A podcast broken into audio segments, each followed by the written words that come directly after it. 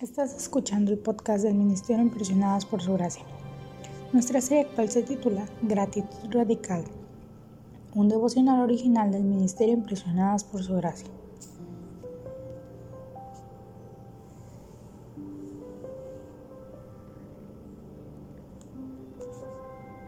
Mucho podemos hablar acerca de la gratitud, pero un claro ejemplo de expresiones de gratitud está en la palabra de Dios. La gratitud es la cualidad de ser agradecido y consiste en apreciar los aspectos no materialistas de la vida. Y en las escrituras tenemos muchos ejemplos de esta cualidad. En años anteriores estudiamos varios pasajes que precisamente hablan de esto. Y un ejemplo es Primera de Tesalonicenses capítulo 5 versículos 16 al 18, en donde Pablo nos exhorta a dar gracias en todas las circunstancias. Y esta es la base del devocional. De ahí el nombre, dando gracias en todo. Y es que la gratitud debe de ser una forma de vida para nosotros, que fluya naturalmente desde nuestros corazones y labios, tal y como lo explica.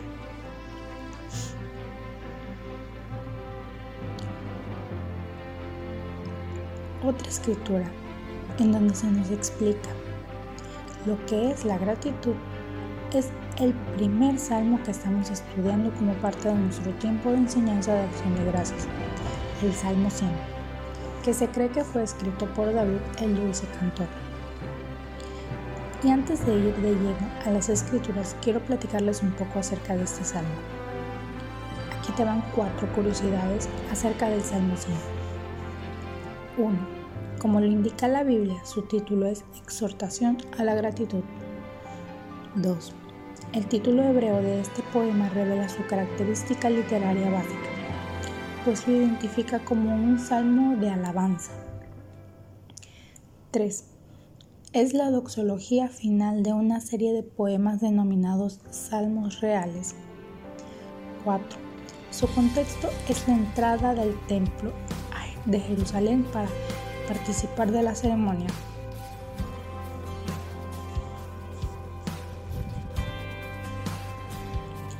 Este salmo nos exhorta en primera instancia a estar alegres, como dice en el versículo 1. Nuestra gratitud se deriva de la alegría, por lo tanto, no debe de ser un acto callado. Muchas veces en la Biblia se nos anima a estar alegres en el Señor, como en Filipenses capítulo 4 versículo 4 y en Isaías capítulo 61 versículo 10. Porque Dios es un Dios que hay que celebrar, Él se deleita en nosotros Así que Él desea que nosotros nos deleitemos en Él. En Sofonías capítulo 3 versículo 17 dice que Él se regocija sobre nosotros cantando. Así que Él quiere que nos regocijemos en Él cantando, con alegría, como dice el salmista aquí en el versículo 1. La alegría es una expresión de fe. Alegrarse verdaderamente en Él requiere de que te pares en la verdad de que tú ya fuiste aceptado por Él donde estás regocijarte requiere que reconozcas su bondad y fidelidad y que esto es real, más real que tu fidelidad actual. Requiere especialmente que estés de acuerdo en que el centro de tu vida no eres tú. Y qué mejor manera de estar alegres que verdaderamente demostrarlo en el exterior, en nuestra familia y amigos. En nuestro hogar también se ven reflejadas nuestras emociones, y ya se acerca el día de acción de gracias y a medida que vamos preparando nuestro corazón para ese día, también prepararemos poco a poco la casa para nuestra familia y amigos. Desde limpiar la casa hasta preparar el menú, cuanto antes establezcas un plan, mejor. No importa cuán pequeños o grandiosos sean tus planes. Recuerda que ese día es para celebrar al único que es digno de toda gloria. Es un día para invitar al Altísimo a la mesa con nosotros y darle gracias por todo. Así que hoy puedes comenzar con la limpieza.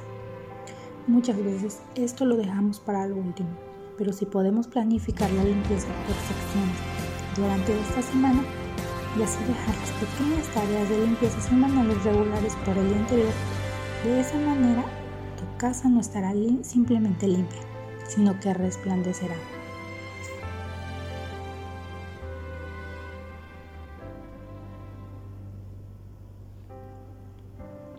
Nuestra oración es que el amor de ustedes abunde aún más y más en ciencia y en todo conocimiento para que aprueben lo mejor, a fin de que sean sinceros e irreprensibles para el día de Cristo, llenos de los frutos de justicia que vienen por medio de Jesucristo para gloria y alabanza de Dios.